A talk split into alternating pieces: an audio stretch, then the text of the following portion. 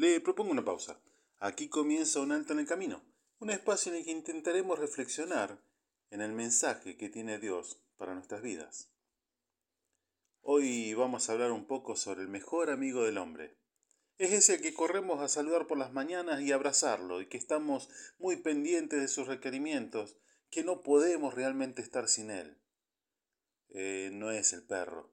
El pobre Bobby quedó destronado. Quedó destronado por alguien con un nombre un poco más complejo, el A28XR4 iPhone, sí, el mismo. Quedó destronado por el celular. Aprendimos en una capacitación que está en pleno auge una nueva generación. La generación de los mudos se le llama. ¿Qué es esto? Si usted se pone a observar, por lo general en las grandes ciudades, podemos ver que a cuatro o cinco jóvenes o adultos en una mesa reunidos y cada uno con su celular, cada uno metido en sus redes o jugando en red. No hay diálogos, cada uno conectado pero desconectado del que está al lado.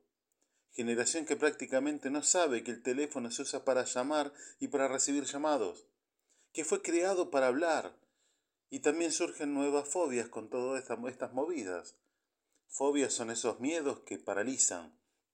Las hay de todo tipo, hay a, ciertos insectos, animales, al encierro, a la altura, y una nueva como la nomofobia, que es el miedo a perderme de algo en el celular, manteniéndome en estado de alerta ante cada notificación.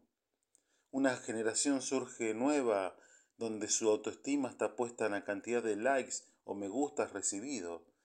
Y la pregunta de rigor es, ¿cuántos seguidores tenés? Y en el caso de no recibir una cantidad de likes por una foto o comentario positivo desencadena en una depresión, llegando incluso muchos hasta el suicidio. Donde surgieron nuevas profesiones, los influencers, personas que tienen muchos seguidores y trabajan de eso, y ante este dilema, en el siglo de las comunicaciones, pero que a su vez estamos cada vez más incomunicados, donde se busca el agradar a los otros para formar parte de tal o cual grupo, Jesús nos trae claridad a nuestros pensamientos. Nos acomoda las ideas, digamos, como quien diría la palabra de Dios, nos acomoda los patos para que estén todo en fila. Jesús ya resucitado tiene un diálogo con Pedro, con el mismo que lo había negado, ¿se acuerda? Tres veces lo negó. Pero aún así, al resucitar Jesús, manda a llamar a sus discípulos y dice, y a Pedro dice el Evangelio Marcos capítulo 16, versículo 7, teniendo un trato especial con él, porque seguro que lo vio como lloraba amargamente después de haberlo negado.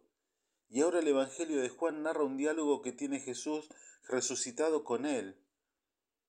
Y en el Evangelio de Juan capítulo 21, versículo 15 le pregunta, ¿me amas más que estos? A lo que Pedro responde, sí, Señor, tú sabes que te amo. Él le dijo, apacienta mis corderos. Volvió a decirle la segunda vez, ¿me amas? Pedro le dijo, sí, Señor, tú sabes que te amo. Pastorea mis ovejas. Y la tercera vez, ¿me amas? Pedro se entristeció de que eligiese por tercera vez, ¿me amas? Y le respondió, Señor, tú sabes todo. Tú sabes que te amo. Jesús le dijo, apacienta mis ovejas. Y luego añadió, sígueme, en el verso 19. Y ante esto Pedro actuó como cualquiera de nosotros. Miró hacia atrás y vio que le seguía el discípulo a quien amaba Jesús, en otras palabras, el más apegado. Y Pedro le dice a Jesús, ¿y qué de éste? Otra traducción dice, Señor, ¿qué, ¿qué va a pasar con él? La respuesta de Jesús que atravesó todos los tiempos, llegando hasta hoy en día, para usted y para mí. Si quiero que Él quede hasta que yo venga, ¿qué a ti? Sígueme tú. En otras palabras, lo que yo haga con él no es problema tuyo, vos seguime. En la era de las redes sociales, donde todo pasa por publicar lo que hacemos y ver qué hacen los demás, y lo que hacen los demás pasa a ser casi nuestras preocupaciones, transformándonos en seguidores de... Jesús le dice a Pedro, parafraseando sus palabras, ¿qué te importa lo que yo haga con este?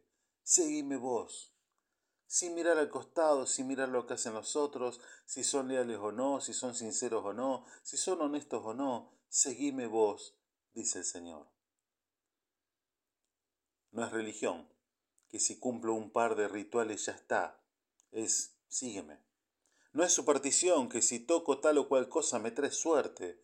Es sígueme dando de esta manera la clave para el éxito, que no es tan fundada en la cantidad de seguidores que tenga, de likes o de me gusta, éxito que no solo compromete esta vida, este tiempo, sino que llega hasta tener eh, para llegar a la vida eterna. Y si de persona exitosa se trata, mira a Noé, ¿se acuerda? El que construyó el arca en medio del desierto. Él y su familia fueron los únicos que sobrevivieron al gran diluvio.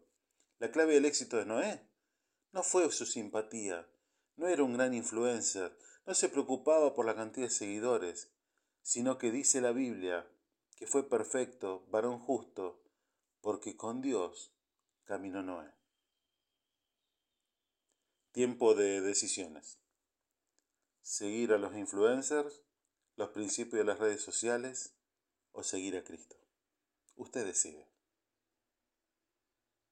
Soy el pastor Gustavo Quiles del Ministerio Misión Norte, quien te saluda hasta el próximo encuentro.